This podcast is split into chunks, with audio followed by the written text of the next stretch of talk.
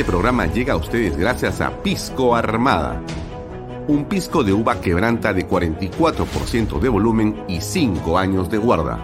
Un verdadero deleite para el paladar más exigente. Cómprelo en bodegarras.com y recuerde, tomar bebidas alcohólicas en exceso es dañino. Coldwell Banker Realty Bienes Raíces para invertir o vender bienes raíces en Miami, Florida, Coldwell Banker.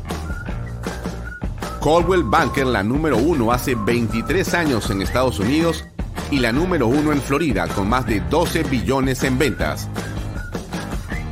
Comuníquese con Jimena Prele al WhatsApp 001-305-904-0631. Coldwell Banker Realty, bienes raíces. Delop.pe. Somos especialistas en transporte de carga regular. Transporte de concentrados de mineral. También transportamos material y residuos peligrosos. Y diseño y construcción en todo el Perú. Ubíquenos en nuestra web delop.pe.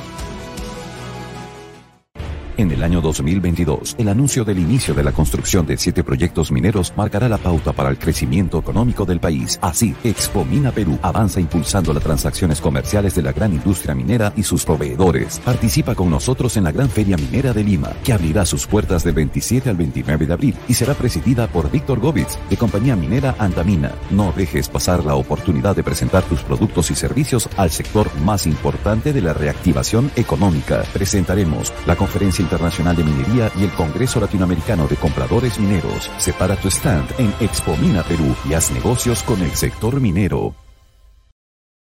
¿Qué tal amigos? Muy buenas tardes. Son las 5 y 4 minutos.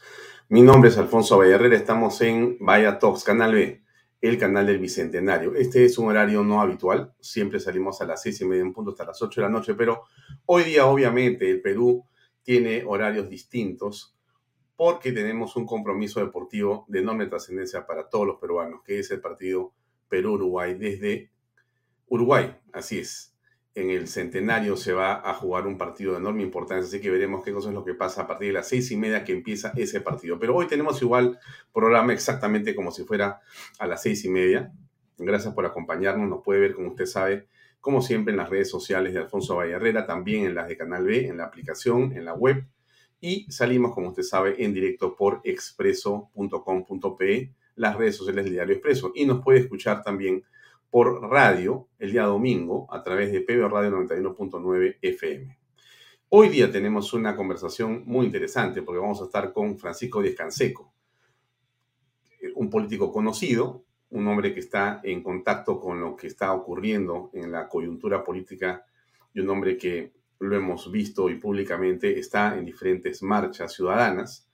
Queremos preguntarle a estas alturas cómo ve la situación. El día lunes, como todos sabemos, se va a producir un hecho de singular importancia en la política peruana porque el presidente de la República está citado al Congreso para responder por una serie de acciones, eh, actividades y supuestos delitos que llevarían a una vacancia presidencial por incapacidad moral. Bueno, ese debate va a ser importante.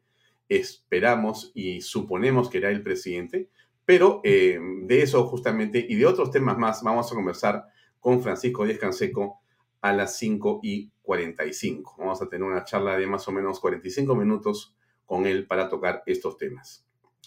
Bien, eh, pero hay otro tema interesante que quiero comentarles. Canal B continúa en su etapa de crecimiento, de desarrollo y también de eh, ampliar los horizontes de los temas que nosotros tocamos y, por supuesto, eh, las actividades económicas que nosotros impulsamos, que está, creo que, eh, bastante claro que la posición de este canal es una no solamente de respeto por las instituciones republicanas, por la democracia, pero también por la libertad, por la iniciativa privada y por la inversión. Y nosotros nos, eh, digamos, jugamos completamente por estos temas. en esa perspectiva, hay un eh, evento que dentro de esta, digamos, circunstancia especial de la política peruana y de economía eh, aparece como una isla de optimismo, como una burbuja de impulso a la economía y a la actividad económica en el país, que se llama Expomina 2022. Expomina 2022 es un evento que durante tres días, el próximo fin de mes, va a eh, reunir a una serie de proveedores de la minería, consultores, especialistas en minería, en temas diversos, foros, de conversación. En realidad es un evento de múltiples eh, conexiones y beneficios.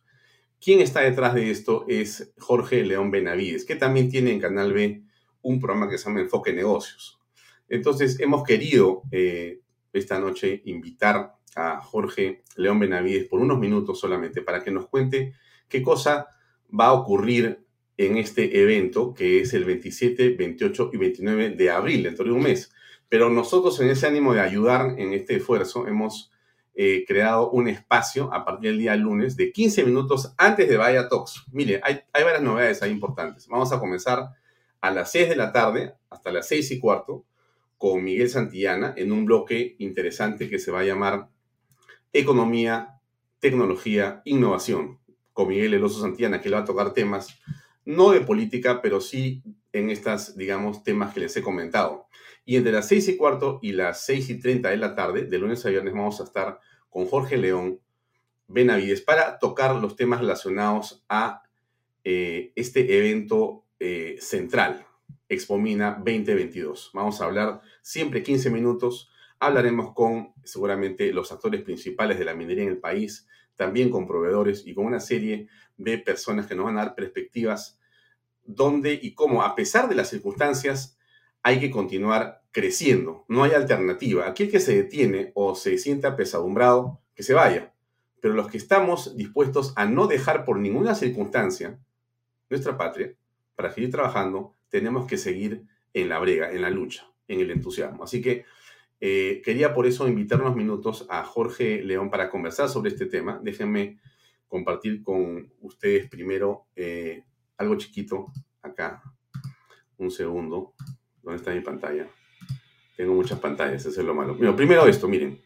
Esto es una fotografía de ayer. Eh, este, digamos, derroche de banderas, este embanderamiento en la puerta del hotel de la selección peruana. A las seis y media juega Perú. Estamos contentos, y nos ilusión. Ojalá, estoy seguro, será un gran desempeño esta noche. Así que a todos los que estamos esperando el partido, les mandamos de acá un gran abrazo. Dejamos eso del deporte, que es central, pero no es el caso de hoy, y nos vamos a concentrar en hablar con Jorge León, que está con nosotros por aquí conectado. Jorge, ¿cómo estás? Gracias por acompañarnos. ¿Cómo te va? Buenas Hola, Alfonso. Hola, Alfonso, ¿cómo te va? bienvenido a toda tu audiencia de Canal B. Eh, Jorge, bueno, yo hablaba de eh, Expo Mina 2022 que va a ocurrir eh, el 27, 28 y 29 del próximo mes de abril. Bueno, pero esto, eh, en una circunstancia como la que vemos nosotros, analizamos la política todos los días, parece una isla de optimismo, la isla de la fantasía. A ver, ¿qué cosa es Expomina 2022 y por qué la gente que ah, quiere ser proveedora de la minería, quiere estar en el negocio de la minería, tiene que vender, digamos, productos o servicios, podría estar interesada en entrar ahí? Mira, eh, no, al preámbulo que hiciste al principio es verdad, es una burbuja de optimismo. lo que hacen las ferias es el intercambio cultural, el intercambio comercial, pero es muy importante las ferias porque unen a los proveedores, son ese nexo de los proveedores con las empresas mineras, proveedores pequeños, medianos, grandes, de, todas las, de todos los tamaños. Pero recordemos que Expomina se debió hacer el 2020 Hemos, hemos eh, tenido ya todo preparado para hacer, hacerla en el 2020 y le agregaría lo que tú dijiste sobre la burbuja, también que hemos esperado dos largos años para poder realizar la feria, lo cual ha sido eh, muy, muy trabajoso, pero ya estamos a puertas de, de, la gran feria eh, de minería. A diferencia de otras ferias, para, para ponernos en contexto, eh, Perumín, que es una muy buena feria peruana que está en Arequipa, que se hace en Arequipa cada dos años, en los años que nosotros no estamos, eh, está Perumín, ¿no? Los años pares normalmente, normalmente las hacemos nosotros y los años impares las hace Perumín. Este, es una feria muy buena, pero lo interesante de, de en Lima es que todas, la, o gran parte, gran parte de las oficinas de compradores y de eh, muchos, eh, muchas personas que trabajan en las diferentes áreas de las empresas mineras están en Lima.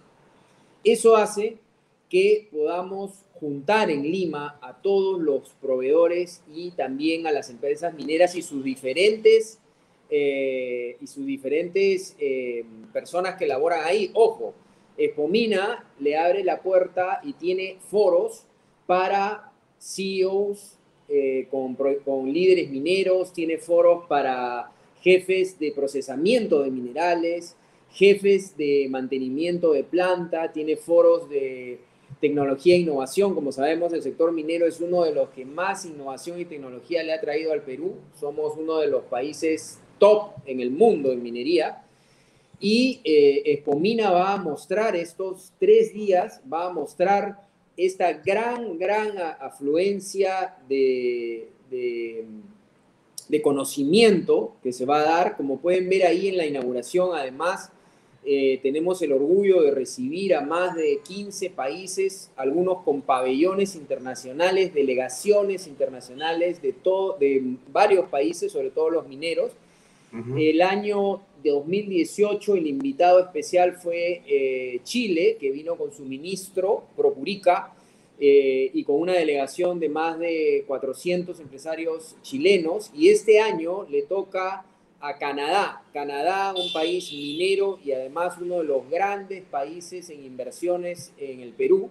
Eh, va a ser el país eh, invitado, está trayendo speakers de primer nivel y también eh, hay la posibilidad que, vaya a venir algún representante del gobierno de Canadá. También, si me permites, para terminar esta primera parte, está viniendo la, el representante de la Bolsa de Toronto, de eh, Canadá. Eh, la Bolsa de Toronto de Canadá, recordemos que es donde se puede levantar la mayor cantidad de inversiones para el Perú. Es muy importante, es como un mundial de fútbol.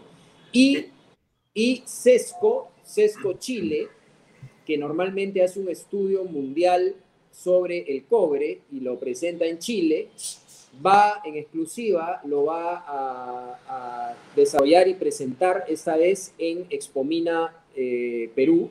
Lo va a presentar este, este, esta, investigación sobre el cobre eh, mundial. Eh, Jorge, ¿tú qué relación tienes con los proveedores? Porque tú estás en un comité, entiendo, en la Sociedad Nacional de Minería, Petróleo y Energía. Sí, soy presidente del Comité de Proveedores de la Sociedad Nacional de minería, energía y hidrocarburos, sí. Bueno, entonces, tienes, eh, por lo tanto, una relación, una facilidad, la conexión para poder, precisamente, vaga la redundancia, conectar a otros proveedores con mineros, seguramente, en este evento. Sí, em, hay, hay que separar un poco la parte, porque también soy presidente de la Cámara de Comercio Canadá-Perú, eh, pero eh, estos son, eh, digamos, em, trabajos, trabajos un poco más ah, gremiales, por decirlo de alguna manera,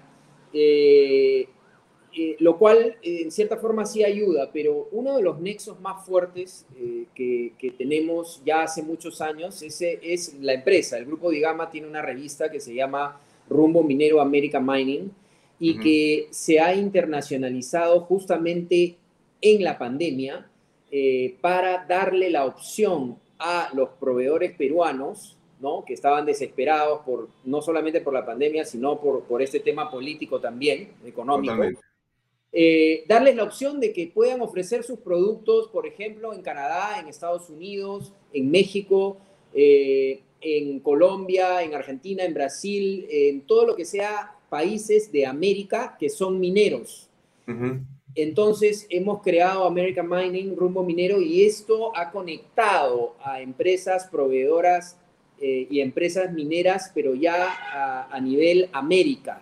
Esto nos ayuda muchísimo a, atraer a los, a los eh, proveedores hacia Espomina y por supuesto también a los, a los, eh, a los empresarios mineros, a, a traerlos también.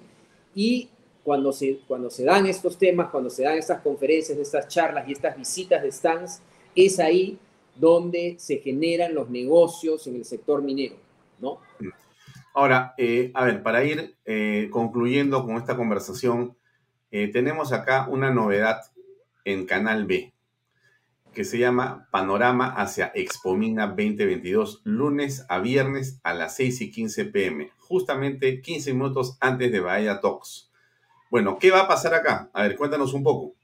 Bueno, la idea de este programa eh, Panorama hacia Expomina 2022 es poderles contar eh, e invitar a los presidentes de los foros, como por ejemplo Roque Benavides, como por ejemplo em, eh, tenemos diferentes personas que vamos a, a invitar, presidentes de los foros, que nos van a contar sobre cada parte eh, de lo que significa la minería en el Perú. Por ejemplo, Roque Benavides nos va a hablar de líderes mineros, ¿no? ¿Cómo es ser líderes mineros? Eh, también tenemos el foro de innovación y eh, tecnología con Germán Helera, él nos va a contar sobre todo este tema. Diego Macera, por ejemplo, nos va a contar sobre el foro de economía eh, en minería, nos va a contar sobre eh, con, qué, personas ha, ha, convocado para poder ah, estar presentes en estos foros y, cómo es la minería, cómo, cómo se desarrolla la minería y nos va a dar unos adelantos de lo que va a pasar en Espomina. Y por ejemplo, eh, tenemos foros del tema también, del tema del gobierno, cómo manejar cómo manejar eh, eh, el sector minero con respecto al gobierno, cuáles son las, las, pautas que debe tener siempre el gobierno. Eh, y vamos a tener cerca de 12, 13, 13 entre conferencias, congresos y foros, más de 80 charlas, ¿no? de las cuales más o menos el 30-40% son internacionales. Así que eh, Panorama hacia Espomina va a poderles contar un poquito de Espomina todo en Canal B, todos los de lunes a viernes. Y por supuesto, Alfonso, estaremos en, presentes en Espomina para, con Canal B en vivo para poderles hacer las entrevistas, para que tú puedas hacer las entrevistas y contarles en vivo con a todos tus televidentes eh, este tema, a todos tus seguidores, este, este, esta, esta feria que, como tú bien dices, ha sido un esfuerzo muy grande, pero que la estamos sacando adelante y va a ser un tema de optimismo en medio del tema económico, porque todas las personas que llegan del extranjero y todos los inversionistas que llegan eh, invierten en el Perú y estas ferias justamente ayudan a, a este tema, ¿no? Muy bien, Jorge, muchas gracias. Nos vemos entonces mañana si tienes tiempo para conversar un poco más y si no, igual el lunes arrancamos a las 6 y 15 después de Miguel Santillana con su programa. Conversaremos entonces ese cuarto de hora antes de Bahía Talks. Gracias por estar acá y en todo caso estamos en contacto. Un gran abrazo. Gracias, Alfonso, y, que gane Perú. Muchas gracias. que gane Perú. Un abrazo. Chao.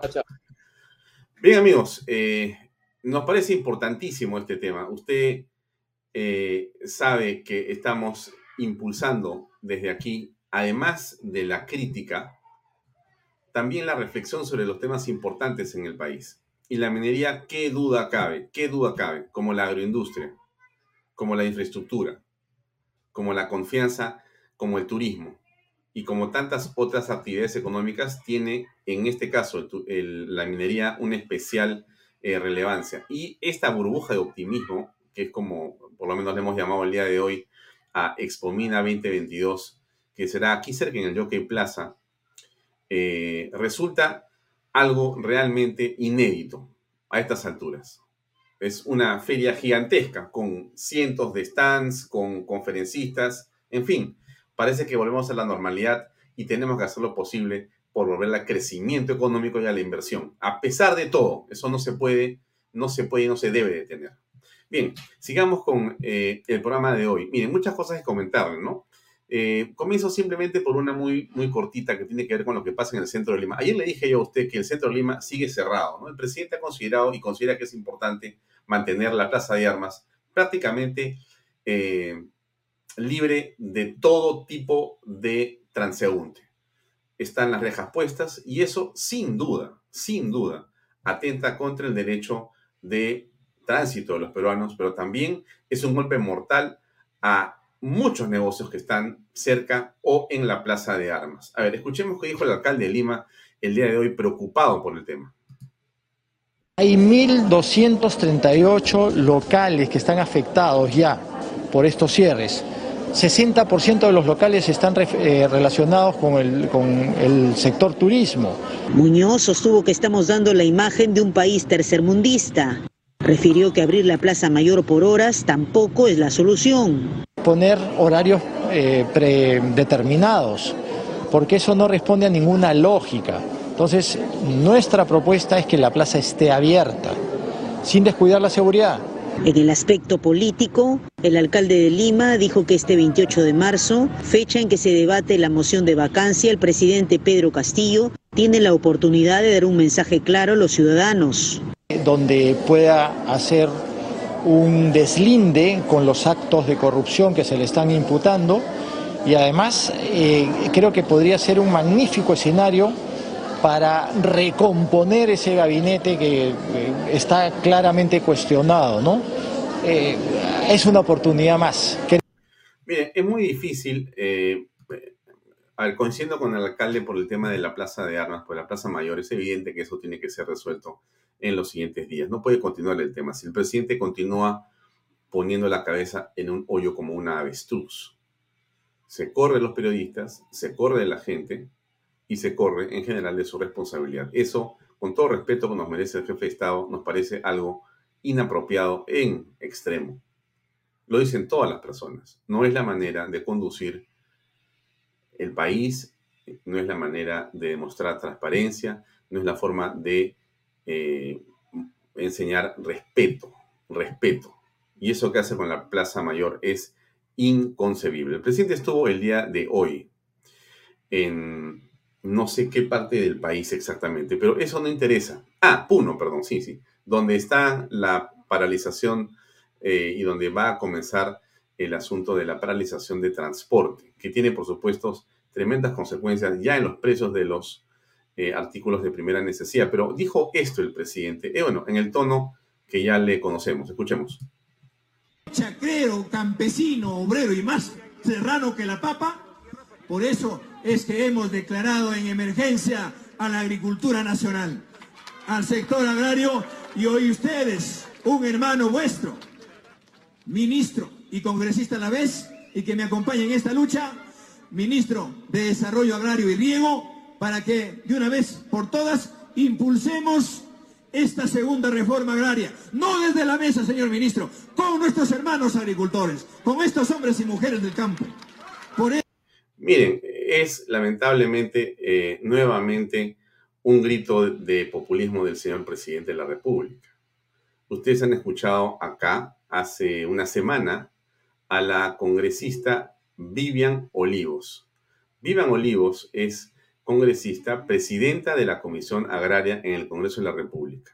Algo sabe de agricultura porque tiene los temas ahí en la mano. ¿Qué cosa ha dicho la congresista Vivian Olivos aquí en Vaya Talks? Ha dicho, bueno, el presidente ha anunciado el tema de la segunda reforma agraria, porque en los hechos no ha hecho nada. No ha hecho nada por una razón muy sencilla y además que suena muy lógico en las palabras de la señora Vivian Morales. No saben cuántos son los agricultores. No los pueden contar, porque entre el Ministerio de Agricultura y el Ministerio de Inclusión Social se pelean y no saben quién cuenta qué, ni cómo cuentan, ni a qué hora cuentan, ni nada. Están en la luna, lleno de burócratas lleno seguramente de eh, personas que están básicamente eh, por algún favor político, no técnicos, y no pueden hacer aquello que es elemental, contar, no lo pueden hacer. Entonces el presidente se llena la boca diciendo de que ahora sí, la reforma agraria, porque el ministro es puneño. Bueno, esas son en realidad a estas alturas razones que no son relevantes para dirigir una política pública de la importancia que debería ser la política agrícola en el país. Y lo demás que nos ha hecho acordar justamente estas palabras del presidente es que cuando yo le pregunto a la congresista Vivian Morales, perdón, Vivian Olivos, bueno, pero algo tiene que haber gastado. Sí, sí, eh, después de todo lo que ha dicho y todas las conferencias y movimientos que ha hecho con el avión presidencial para hacer y deshacer, creo que fue en Cujo que lo lanzó, no me acuerdo dónde, la gran este, segunda reforma agraria, ha entregado 14 tractores. Después, cero. Porque los bonos justamente no los pueden repartir porque no saben cuántos son ni quiénes son. O sea, una vez más, lamentablemente, más improvisación. Improvisación. Ahora, esto que a todas luces es algo absolutamente negativo para, para, para todos, eh, aparece ahora trayendo consecuencias concretas, devastadoras, para la economía popular. Ayer lo decíamos con la subida de los precios, pero esto es lo que en el mercado dice la gente. Sí, carísimo. ¿Cuánto 15 está el kilo. Sí. ¿Y antes cuánto estaba? Antes pues 6 soles, 5 soles. ¿Cuánto ha subido el albergue? De 5 soles, eh, ahora está 10, o sea, un 50%. En el caso de las zanahorias, ¿cuánto? Zanahoria, por ejemplo, antes estaba 2 soles, 2.50, ahora está 3.50. Todo el pollo, la carne, pescado, todo ha subido. El zapallo loche se vendía a 5 soles y ahora está 6.70, mientras el pollo volvió a subir a 9 soles 50. El saco de arroz llegó a los 200 soles, al igual que el azúcar. ¿Qué es lo que más ha subido? El azúcar. El azúcar, ahorita me han dicho que el saco está a 205, 210. ¿Cuánto pagaba antes de azúcar? Azúcar antes pagábamos 3 soles, 3.20. ¿Y ahora? 4 soles he comprado hace ratito. Ay, no. El precio del balón de gas se vende hasta en 65 soles en el distrito de San Miguel. ¿Cuánto están ustedes cobrando? Ahí estamos cobrando entre 59 a 58 soles un balón de gas. Y el más caro está llegando a 65, por ejemplo. Y ya algunos ya no, ya no quieren comprar. Es conveniente que el Estado ¿no? garantice la estabilización, ¿no? bien haciendo un aporte de, de lo que perciben las regalías o sobre la sobreganancia que ahora ya se tiene con respecto al precio del balón de gas. Las plantas envasadoras exigen al Estado tomar medidas urgentes sobre el alza de precios, pues afecta a 8 millones de familias que usan este insumo para cocinar. El rocoto sí. Bueno, a ver, la cosa está así como ustedes la están escuchando, amigos, color hormiga en los mercados. Y lamentablemente, yo ayer lo comentaba y lo repito ahora, estas alzas de precios solamente tienen al final de cuentas una consecuencia muy negativa y dramática para los segmentos populares, para los menos pudientes. Entonces, ese es el kit de este asunto. Pues. Cuando usted pone en la gestión pública a personas incapaces, ineptas y no preparadas, no es un asunto como de gracia, ¿no? O de risa, o de astucia, ¿no? Bueno, ahora yo he metido a mi gente. Yo soy el que maneja el poder, me toca a mí. No, no es así. Eso solamente puede eh, ser una idea que se manifieste en la cabeza de un irresponsable o de un ignorante. Porque la consecuencia de colocar personas incapaces, ineptas y sin experiencia es esta que estamos viendo. Esa subida de precios, esa subida de precios tiene que ver con la andanada de errores con que el gobierno va cometiendo no solamente es la falta de confianza en la inversión, son el descalabro de Petroperú, es el no saber gastar, el no saber invertir. Está paralizado el país en muchos sectores. Aún la minería, que estamos, como usted ve, aquí en todas partes tratando muchas personas de echarle a andar, de echarle a andar, ¿no es cierto? Tiene, como dijo ayer Carlos Galvez, 54 mil millones de dólares paralizados, en proyectos listos para echarse a andar, con una condición muy importante que usted tiene que también reconocer y no olvidarse. La minería no solamente trae eh, empleo directo e indirecto por, por un montón de, de, personas más. Creo que por cada empleo directo, creo que son 8 o 10 personas de indirectos que aparecen en todos los proveedores que surgen en la cadena de abastecimiento para la minería. Eso es importante porque hay trabajo para un montón de personas. Pero además de eso, la minería construye infraestructura pública, pública. No, no es infraestructura privada, porque hace caminos, hace veredas, hace postas médicas, construye colegios, construye estas ciudades, hace agua potable, pone electricidad, por cuenta de la empresa minera, no por cuenta del Estado. Eso es algo objetivo y concreto. Y además es formal. O sea que esa inversión genera también para el fisco una cantidad de dinero. Todo eso, todo eso, no es apreciado en la dimensión correcta por el gobierno, que debería estar, por supuesto, alentando la inversión. Eso no quiere decir de modo alguno que se atente contra eh, el recurso natural o contra las comunidades. Por favor, nadie quiere eso, nadie debe permitir eso. Pero lo que sí tiene que hacer el Estado es el gran promotor de las inversiones. Y más que ir a Chile a sentarse a decir eh, incoherencias frente al grupo más importante de empresarios chilenos, como fue que hizo el presidente de la República, Pedro Castillo, en la reciente visita a Chile, o a otros lugares donde va a decir cosas que no tienen coherencia. Lo que tiene que hacer es alentar la inversión acá, en el Perú. Y eso implica generar confianza. Es la única manera de salir de donde estamos. Resulta muy difícil, ¿eh? resulta muy difícil. Lo que dice el em, alcalde de Lima en su alocución hace unos minutos es, bueno, quizá sea el momento de iniciar un recambio, ya es, eh, si el presidente va y contesta eh, de manera satisfactoria, puede ser el principio de un momento nuevo. Miren, eso es un acto de fe que yo quisiera también tener como el alcalde de Lima, pero me resulta muy difícil creer en Pedro Castillo en la práctica yo no creo por lo menos en él. Quizá usted sí o alguien que escuche este programa sí o por alguna razón o interés alguna persona sí creerá en él, digamos, eh, ciegamente. Yo creo que el presidente miente demasiado, miente todo el tiempo. Y eso es pésimo para la inversión, es pésimo para cualquier ambiente más o menos racional de generación de confianza entre personas o entre empresarios entre Estado y empresarios, entre, entre lo que sea. Entonces, estamos en esa situación en la que el día lunes va a ocurrir muchas cosas. No sabemos porque los rumores que todos tenemos es que este fin de semana van a haber otras revelaciones. No sabemos de qué tipo, no sabemos de qué magnitud y no sabemos si serán suficientes para que la Guardia Pretoriana Congresal que tiene hoy día el presidente Castillo y que en la práctica hace imposible la vacancia, porque tiene como 45 o 42 congresistas que le son absolutamente fieles, o sea, aparte de los de el lapicito, los de Perú Libre y los de Nueva Democracia, algo por el estilo que se llama ese grupo que ha creado Bermejo. Aparte hay otros, ¿no es cierto? Que son los niños y los mm, menos niños o los bebés o lo que sea. Bueno, todos ellos forman una guardia pretoriana que hace imposible pensar en una vacancia, salvo que ocurra algo que no sabemos. Y acuérdese usted, acuérdese usted lo que pasó con Pedro Pablo Kuczynski, lo que pasó con Vizcarra. O sea, no, es imposible, es imposible, es imposible, es imposible. ¿Dónde está Pedro Pablo Kuczynski? ¿Dónde está Vizcarra y dónde va a estar Vizcarra?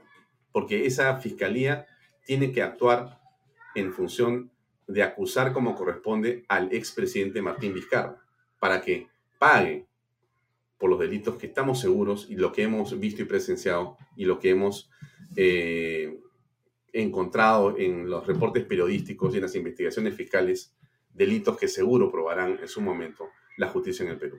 Bueno, pero eso es lo que, lo que puede ocurrir el día lunes. Es de, de muchas maneras, casi pues estamos sentados en un momento dramático de la historia del Perú. Difícil, para, para, para decirlo en pocas palabras. Muy, pero muy difícil. Algo dijo el día de hoy el señor eh, Aníbal Torres, ¿no? Aníbal Torres en lugar de echar agua, en lugar de más bien eh, tratar de controlar, atemperar, lo que hace siempre es llenar y llenar y llenar de más cosas y de más eh, temperatura, combustible, este, ya la situación eh, compleja de la política peruana. Bueno, a ver, ¿qué dijo el señor Aníbal Torres sobre la presencia del presidente el día de lunes en el Congreso de la República? Ahora escuchemos, por favor. Acá está. El presidente de la República probablemente va a concurrir o en todo caso concurrirá su abogado. Esa es la facultad que le confiere la Constitución al presidente. Y eso es lo que, en el caso, cuando me ha preguntado, le he dicho usted tiene la potestad, la facultad de presentarse personalmente, ¿no? Claro, sí existe no este, el peligro de que sea maltratado. Así como cuando concurrimos este, para la cuestión de confianza, hubieron expresiones eh, muy duras por parte de algunos congresistas, ¿no? No quisiéramos que al presidente le ocurra eso, ¿no? Pero no le puedo asegurar si va a concurrir personalmente, es probable que lo pueda hacer, así como es probable que este, vaya su abogado. Hmm. ¿Qué piensa usted? Yo tengo la impresión de que el que vaya es el presidente de la República. Eh, en realidad, eh, yo creo que tiene que ir el presidente de la República. Y es una oportunidad para el presidente de, si en realidad él cree que es inocente, pues ir y decir su versión de las cosas. No ir es para mí un error político, pero en fin, él sabrá cómo se mueve. Un, un, un, un asunto, antes de empezar la entrevista, tenemos todavía siete minutos antes que entre nuestro invitado. Miren, eh, ustedes han escuchado lo que ha pasado con el embajador de Nicaragua.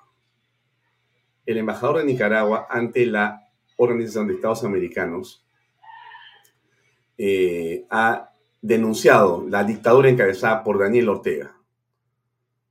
Es tremendo lo que ha dicho el embajador. Déjenme compartir con ustedes eh, las palabras para que escuchemos la gravedad de su denuncia. Por favor. Palabra el día de hoy en nombre de más de 177 presos políticos y más de 350 personas que han perdido la vida en mi país desde el año 2018.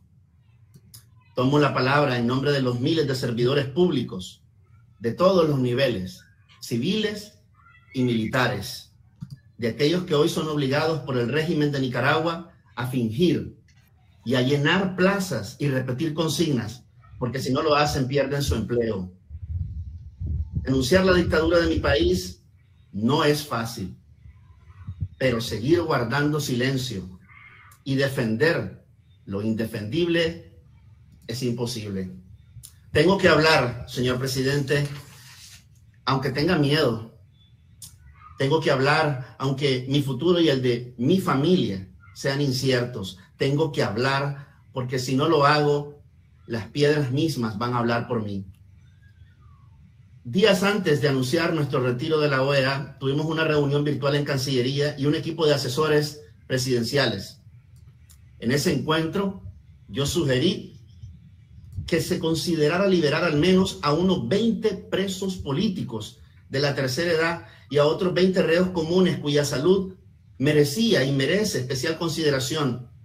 Esto sería, les dije, algo humanitario y políticamente inteligente, ya que nadie debe morir en la cárcel, y menos siendo inocente o por falta de atención médica adecuada o no tener atención médica del todo.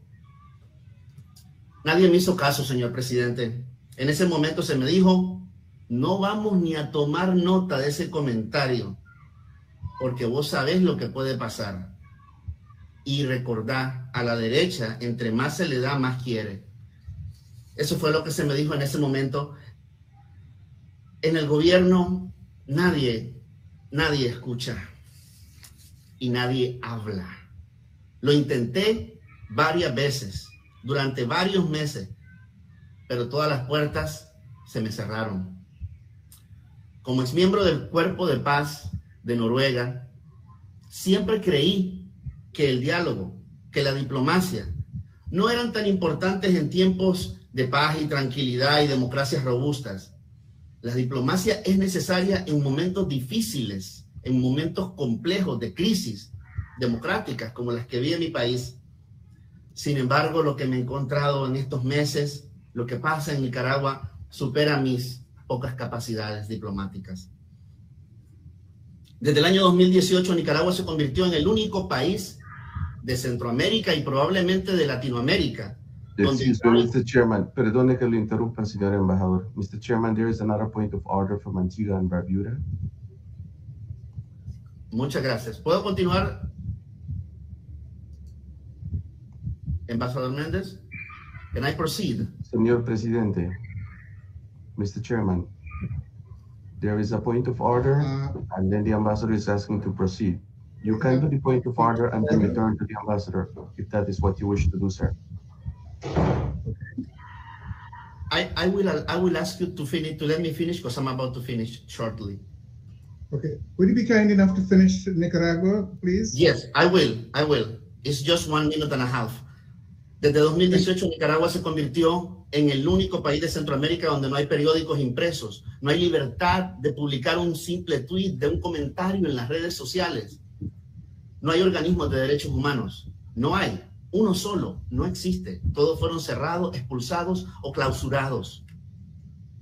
No hay partidos políticos independientes, no hay elecciones creíbles, no existe separación de poderes, sino poderes fácticos. Este año se han comenzado a confiscar las universidades privadas y se han cancelado 137 ONGs católicos, evangélicos, ecologistas. Operación Sonrisa, señor presidente. Y la lista sigue creciendo. 170 mil nicaragüenses han huido del país y otros siguen huyendo mientras yo estoy hablando en este momento.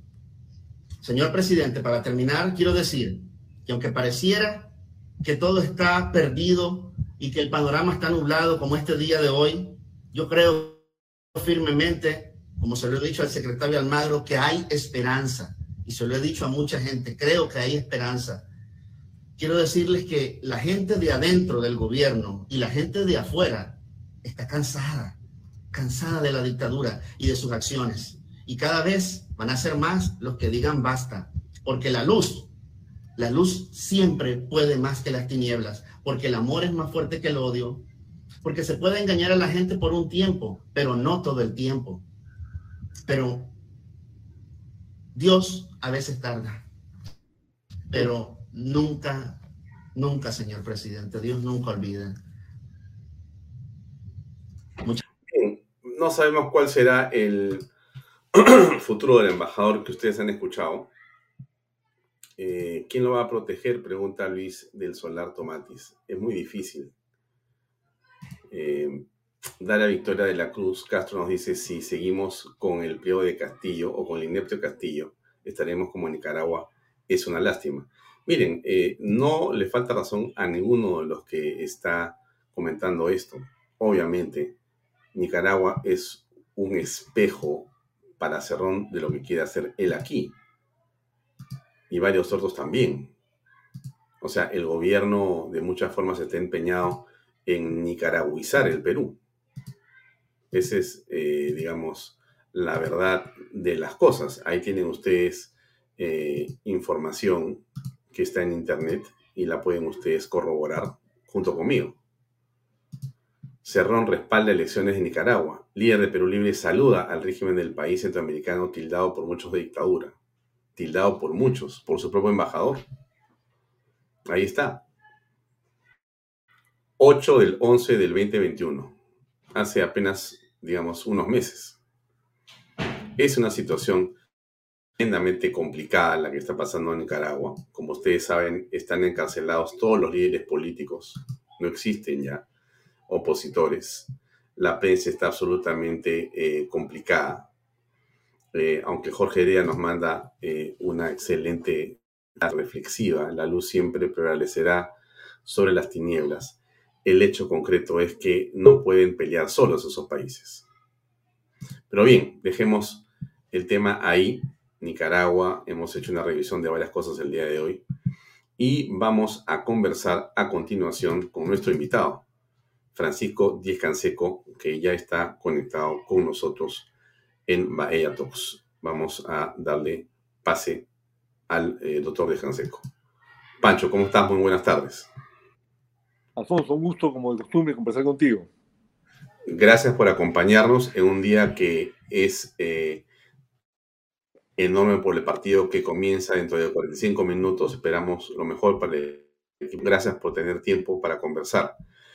Pancho, yo eh, entiendo, porque he visto que has estado participando en algunas marchas ciudadanas de las últimas eh, semanas o meses.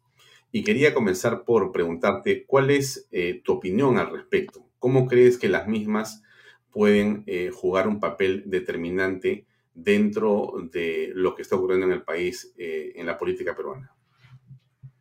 Bueno, ante todo, y por supuesto, preocupado con el partido que se juega dentro de unos minutos. Estamos todos ahí detrás de la blanquirroja. Estoy seguro que los muchachos van a pelearla porque es un equipo de pelea, de combate, no se no tiran la esponja y parte de lo que ha logrado Arique es eso, ¿no? que sean luchadores hasta el final, es lo que esperamos de ellos. Partido difícil, con un equipo adernido, en cancha ajena, pero ya lo hemos hecho antes y estoy seguro que esta vez lo vamos a hacer de nuevo.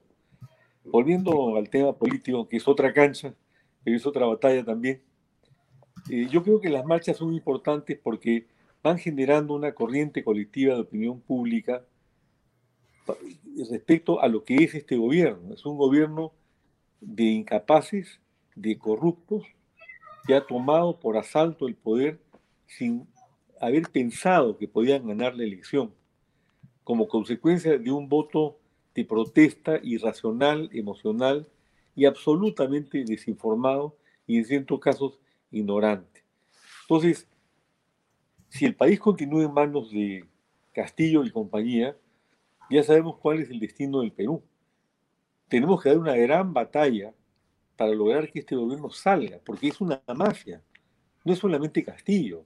Mm. Después de cuatro gabinetes de 80 ministros impresentables, de, nombran jefa de la Sutran a una ladronzuela de supermercados, eh, a un sujeto como Valer, que en Perú Nación, mi partido, lo expulsamos por sinvergüenza y lo digo con todas sus letras, y lo mismo hizo Rafael López Aliaga, yo lo previne lo que podía pasar, y después me enteré que en el APRA también lo vemos, y lo recogen de presidente del Consejo de Ministros, o sea, ¿qué tipo de calificación hay por parte de Porque al final de cuentas, sea lo que sea Castillo, es el presidente, es el que nombra a los ministros, el que es el que designa los gabinetes ministeriales, es el que elige al presidente del Consejo de Ministros.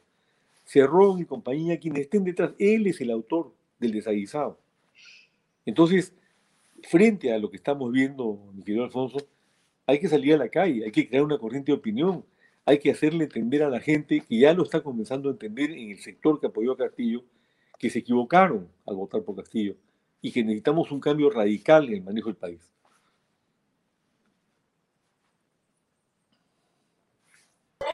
Micrófono, por favor.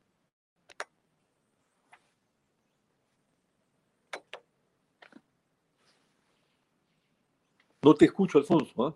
Ahora sí, perdón, discúlpame. Lo que pasa es que tengo eh, dos mascotas que son Maya y Cala en mi casa.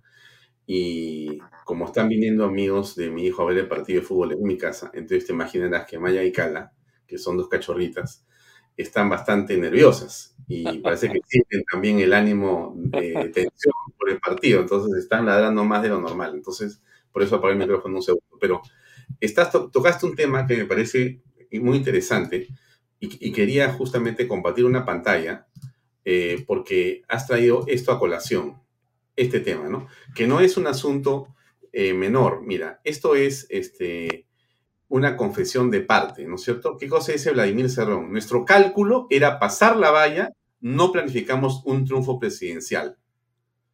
¿No?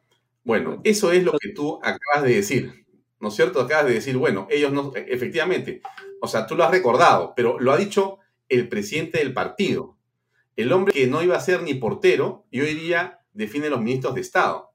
O sea, ese es el nivel de improvisación en el que nos encontramos en este momento en la gestión pública al más alto nivel. Entonces, cuando nosotros pusimos este reportaje hace un minuto en los mercados y la gente dice, bueno, subió la cebolla, el aceite, el gas, eh, en realidad eh, el pan y todo se va por los cielos.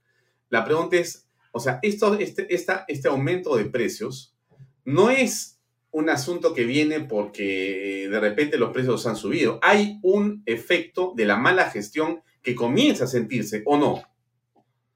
¿Cómo aprecias tú?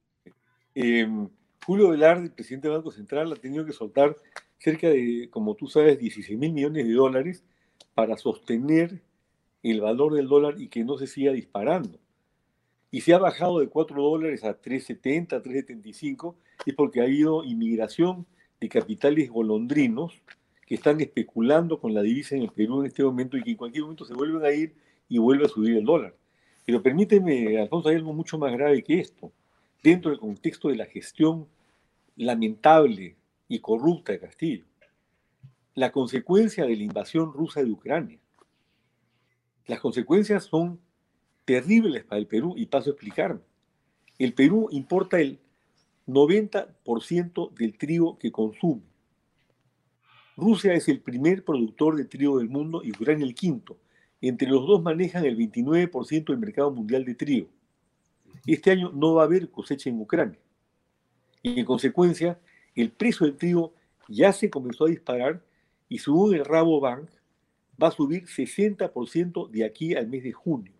O sea que el pan va a subir 60% o más. El maíz duro que consumen los pollos, las gallinas en el Perú, 77% se importa. Y los dos grandes productores del mundo de maíz duro, ¿quiénes son? Ucrania y Rusia. La soya también se ha disparado y se va a seguir disparando.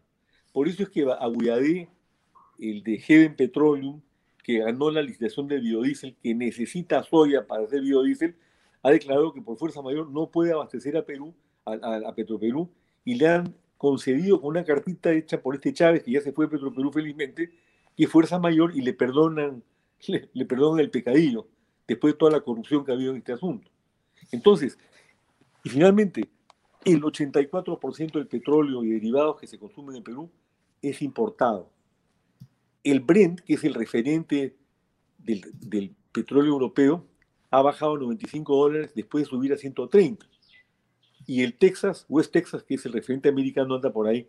Pero en una reunión de petroleros realizada en Houston hace cuatro días, están hablando de que el precio del petróleo, como consecuencia de todo lo que ha ocurrido entre Rusia y Ucrania, y considerando que Rusia es el segundo exportador de petróleo del mundo, se va a disparar a 200 dólares el barril.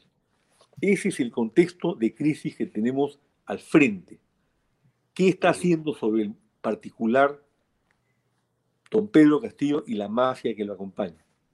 Absolutamente nada. Está hablando de hacer más escuelas, que él es un hombre pobre que lo quiere, o sea, victimizándose, pero lo que necesitamos es que alguien gobierne. Fíjate, en el caso del trío, Alfonso, eh, la importación de trigo representa más o menos unos 720 a 800 millones de dólares al año, a los precios actuales.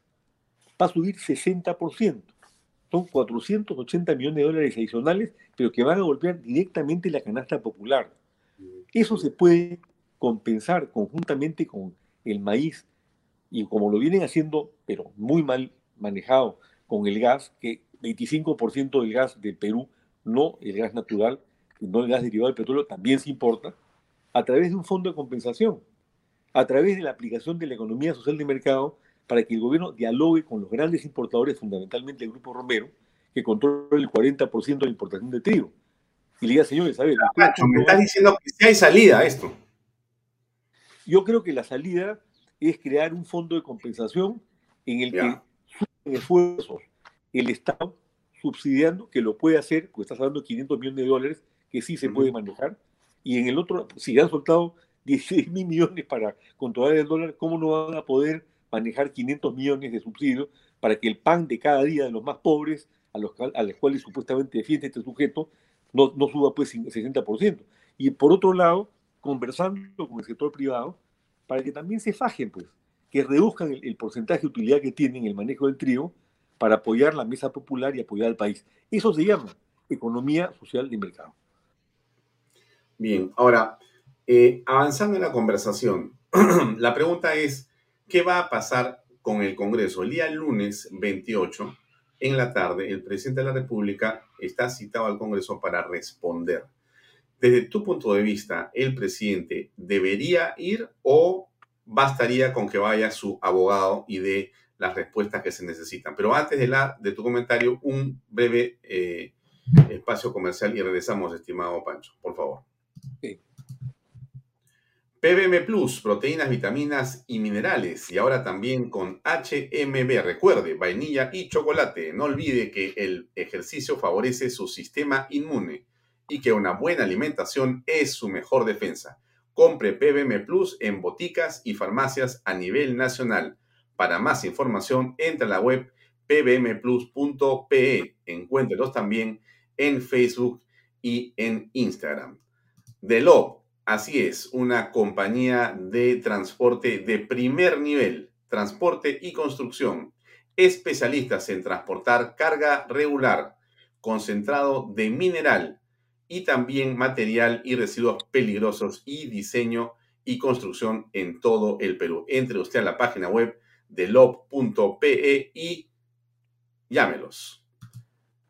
Pisco puro armada, pisco de uva quebranta de 44% de volumen y 5 años de guarda. Un verdadero deleite para el paladar más exigente. Pisco puro armada, cómprelo en bodegarras.com. No se olvide que tomar bebidas alcohólicas en exceso es dañino. ¿Qué va a pasar en el Congreso, Pancho?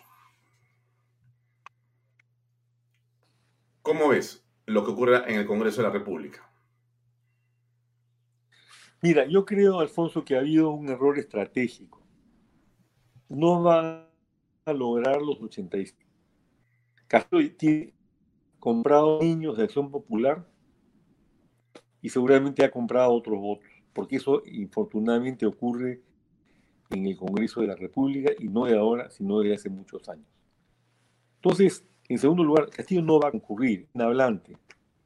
El otro ha tenido que plagiar a su presidente del Consejo de Ministros en lo que yo llamo un discurso que fue de la mentira, al decir que no conocía, o mejor dicho, que no tenía trato con Marilyn López, al plagio, porque repitió el discurso que había pronunciado Aníbal eh, Torres en, eh, cuando concurrió para el voto de confianza.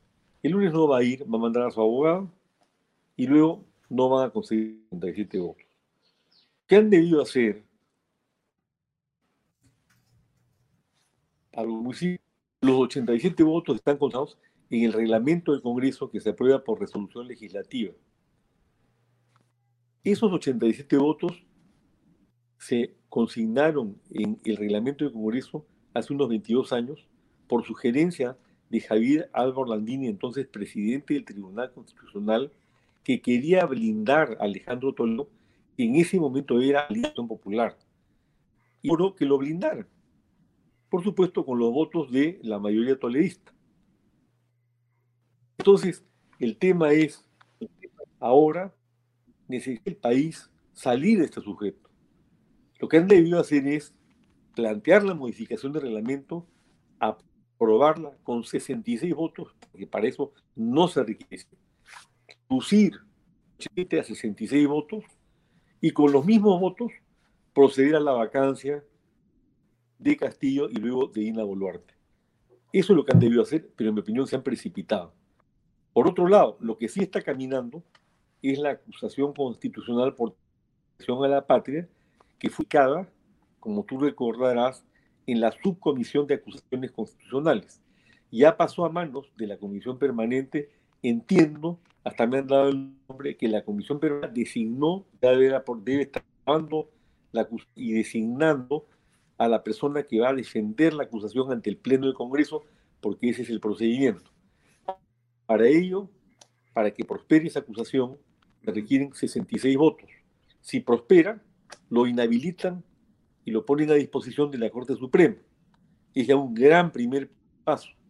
Es un fuerte golpe que puede ser además una indudable forma pasar de ahí a la vacancia. Pero antes de ello, que modifique el reglamento y facilite las cosas para salvar al Perú de esta mafia que se ha apoderado de, Palacio de Gobierno y que maneja el día, dirigida además, como tú has señalado, por Vladimir Cerrón, que no es portero. Vladimir Cerrón es un delincuente. Yo hablo de delincuente porque es sentencia firme de la Corte por corrupción. ¿Cómo se le llama a una persona que ha sido condenada por un delito de corrupción? ¿Qué le decimos? Político, portero, presidente de partido, ¿qué cosa es?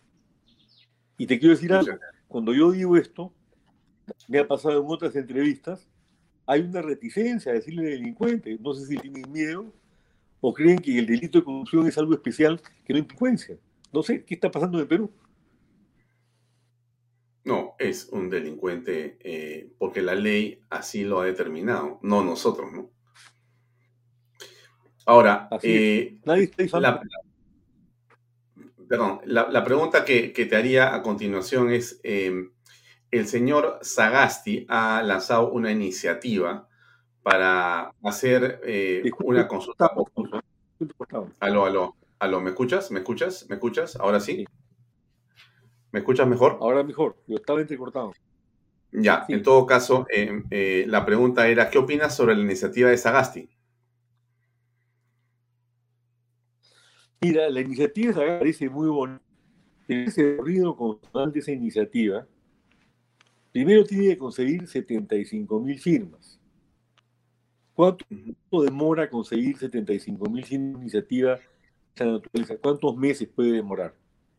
Luego tiene que entrar a la OMPE para que la OMPE verifique que las firmas son absolutamente válidas. Luego la iniciativa tiene que pasar al Congreso para su aprobación por parte del Congreso. Y entonces ahí viene el problema.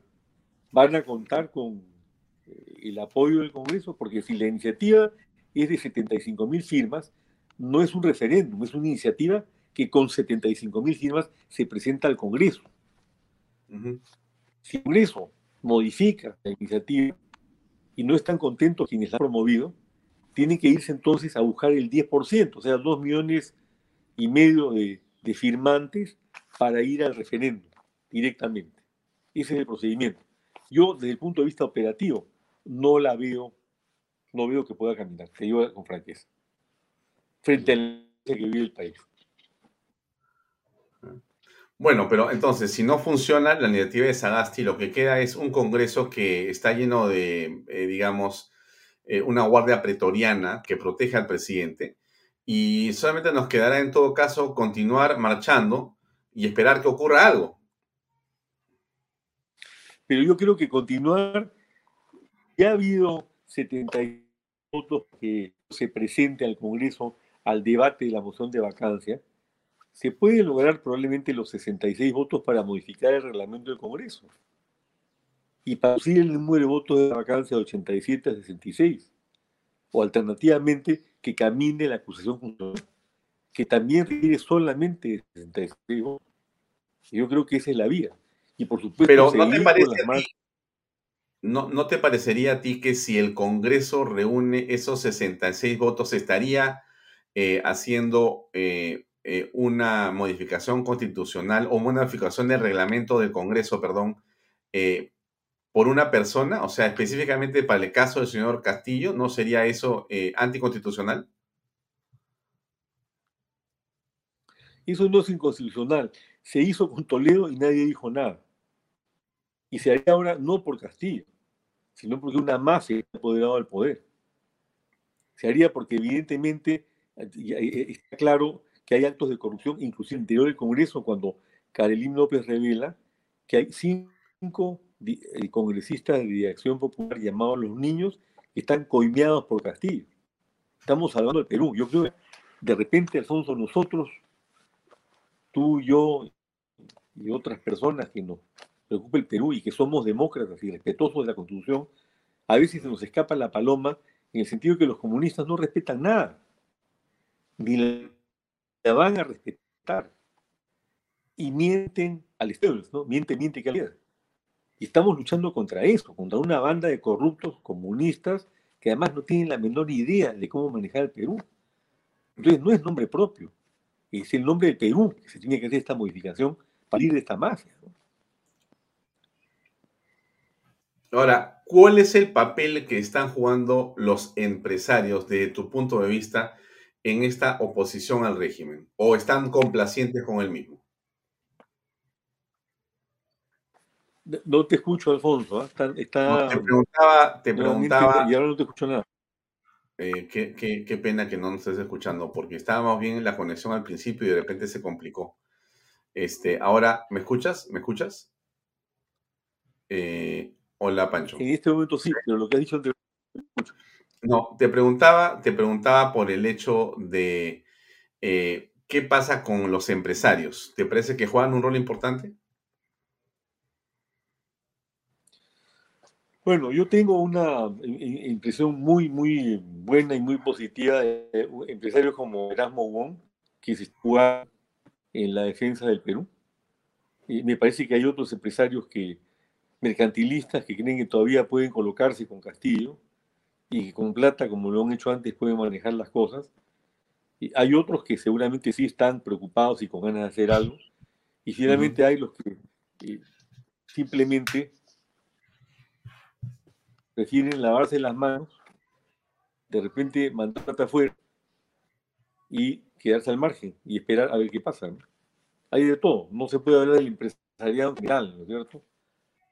y los gremios, los gremios ¿qué, papel juegan los gremios para ti? ¿Qué papel juegan los gremios? Salió para ti?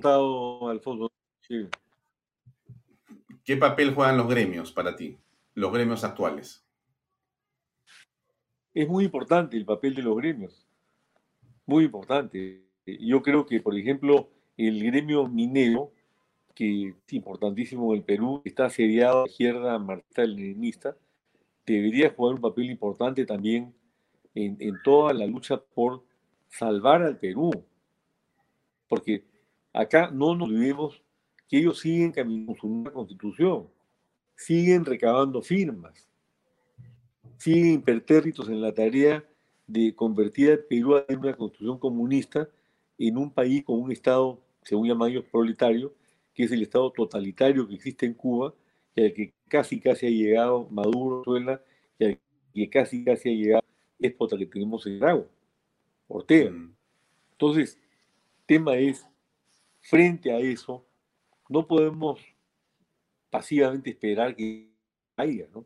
Como lo dice Albert Camus en su obra La Peste, cuando el párroco de Orán, donde se desarrollaba la peste, hace uso de la palabra en la iglesia, y en su homilía dice, frente a la peste no hay lugares, no hay posiciones intermedias, o estás con la peste o estás contra la peste, pero si te declaras, estás a favor de la peste. Y eso está ocurriendo hoy en Perú.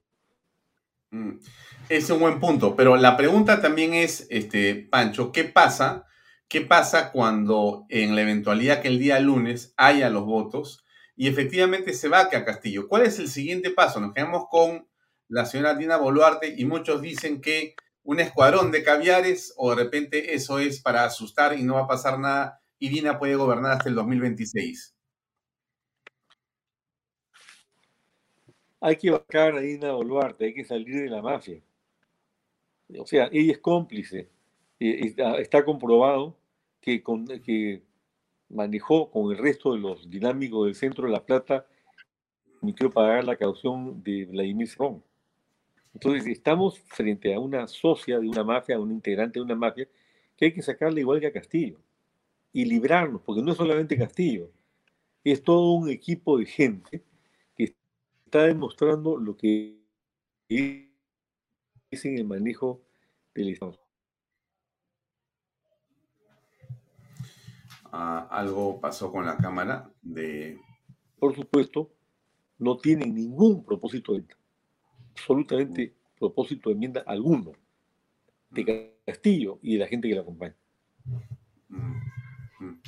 Eh, ¿Y tú consideras que los partidos políticos eh, tienen en este momento un juego para... Alfonso. ¿eh? Aló, aló, aló, ¿me escuchas? ¿Me escuchas? Aló. Eh, ¿Me escuchas, Pancho? Aló, aló, aló. Eh, ¿Me estás escuchando? Una, dos, tres, una, dos, tres. Eh, de repente tienes que salir o a entrar, Alejandro, ¿te parece?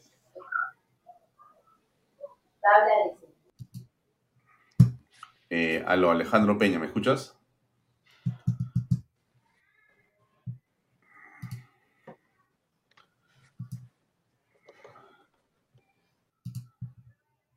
Vamos a esperar que se conecte otra vez eh, Pancho Díez Canseco. Alejandro, ¿me estás escuchando? Aló, aló, aló. Creo que Alejandro se ha ido del partido. Nos han dejado solos. Bueno, estamos acá esperando que se conecten. Esperemos unos segundos. le voy a poner otra vez este video. A mí me parece importante lo que pasa con los precios en los mercados. Es terrible lo que está ocurriendo. Eh, Alejandro Peña, ¿me escuchas? No. Mire usted lo que dijo hoy la gente en la calle. Seguramente que usted también se ha topado con estos precios, de hecho. Sí, carísimo. 15 está el kilo. Sí. ¿Y antes cuánto estaba? Antes pues 6 soles, 5 soles. ¿Cuánto ha subido el albergue? De 5 soles, eh, ahora está 10, o sea, un 50%. En el caso de las zanahorias, ¿cuánto? Zanahoria, por ejemplo, antes estaba 2 soles, 2.50, ahora está 3.50. Todo el pollo, la carne, pescado, todo ha subido. El zapallo loche se vendía a 5 soles y ahora está 6.70, mientras el pollo volvió a subir a 9 soles 50. El saco de arroz llegó a los 200 soles, al igual que el azúcar. ¿Qué es lo que más ha subido? El azúcar. El azúcar, ahorita me han dicho que el saco está a 205, 210. ¿Cuánto pagaba antes de azúcar? Azúcar antes pagábamos 3 soles, 3.20. ¿Y ahora? 4 soles he comprado hace ratito. Ay, no. El precio del balón de gas se vende hasta en 65 soles en el distrito de San Miguel. ¿Cuánto están ustedes cobrando? Ahí estamos cobrando entre 59 a 58 soles un balón de gas. Y el más caro está llegando a 65, por ejemplo. Y ya algunos ya no, ya no quieren comprar. es conveniente que el Estado ¿no? garantice la estabilización, ¿no? bien haciendo un aporte de, de lo que perciben las regalías o sobre la sobreganancia que ahora ya se tiene con respecto al precio del balón de gas. Las plantas envasadoras exigen al Estado tomar medidas urgentes sobre el alza de precios, pues afecta a 8 millones de familias que usan este insumo para cocinar. Terrible lo que pasa con los precios. Eso es en realidad el efecto de Castillo, sigo insistiendo, es una pésima gestión pública, una muy mala selección de ministros, un ambiente para la inversión y el crecimiento absolutamente negativo, con ministros como el de trabajo o ministras como de trabajo que más bien están en contra justamente de la generación de empleo. En eso estamos hoy en el país, en esa situación. Y en esa situación se tiene que comenzar a intentar crecer. Es muy difícil, es muy difícil. Vamos a ver si alguien del equipo de Canal B está todavía. Aló, Alejandro Peña. Aló, aló, aló. Creo que se han ido todos a ver el partido y nos han dejado acá. Vamos a ver si estamos con eh, Pancho Díez Canseco. Pancho, ¿me escuchas? Puede ser que haya aumentado el tráfico de Internet. Uno nunca sabe, porque así es, pues estamos en la mitad de esto que, que usted conoce perfectamente. Veamos algo de los titulares. Lo que le estaba diciendo, el precio de los alimentos se ha disparado, ha subido el azúcar un 40% más y el pollo también se va al cielo. Y el pollo tiene que ver porque el componente del pollo es en una buena parte en la alimentación importado. Ese trigo al que se refiere Francisco de Canseco no es de aquí, es de afuera. Y entonces cuando ese trigo no llega, ¿cómo se va a hacer? ¿Cómo se va a hacer? Es tremendo lo que está ocurriendo. Veamos otro titular más eh, que tiene que ver también con los problemas que hay en el país, porque se extiende el desgobierno. Esto es, cientos de empresas en Apurímac pierden ingresos por bloqueos contra las bambas. Otra vez termina siendo una especie de letanía la, este, manera como se cierran vías de acceso es realmente un desastre para todos los peruanos. Vamos a poner algo de publicidad de nuestros auspiciadores mientras vemos si podemos hablar el problema con la conexión de nuestro invitado. Vamos ahí. PBM Plus, proteínas, vitaminas y minerales y ahora también con HMB. Recuerde, vainilla y chocolate. Y no olvide que el ejercicio favorece su sistema inmune y que una buena alimentación es su mejor defensa. Compre PBM en boticas y farmacias a nivel nacional y, por supuesto, entra a la web PBM Plus para más información. Está en Facebook y en Instagram. Delop, así es. Delop es una empresa especialista en transporte de carga regular, transporte de concentrado de mineral. También transporta material y residuos peligrosos y diseño y construcción. Entre usted a la página web delop.pe. Y pisco puro Armada, pisco de uva quebranta de 44% de volumen y 5 años de guarda. Un verdadero deleite para el paladar más exigente. Pisco puro Armada, cómprelo en bodegarras.com y no se olvide que tomar bebidas alcohólicas en exceso es dañino. Por si acaso, hoy juega Perú, contrólese con eh, el festejo para que mañana, que es viernes, podamos todavía ir a trabajar. No sé si ya podemos, lo veo aquí a Pancho, de repente podemos conectarnos. Pancho, ¿cómo te va? ¿Mejor? ¿Está la señal? Eh, ¿Me escuchas? Ya, yo no te escucho. Eh, me parece que el micrófono está, lo tienes apagado. Creo que el micrófono está apagado. me parece que el G2 cubano está haciendo su trabajo estupendo, porque evita que tú puedas conectarte con nosotros. No te escuchamos este, nada en lo absoluto. A ver, vamos a, vamos a, si puedes entrar nuevamente, te pediría, por favor. Son las cosas de la tecnología, pero hay que tener paciencia y buen humor como siempre. Este programa terminará en 13 minutos que ya comienza el partido Perú-Uruguay. Ojalá que hoy día el equipo de todos nosotros eh, tenga la sapiencia, la inteligencia para poder llevarnos a, un resultado que sea favorable para todos nosotros.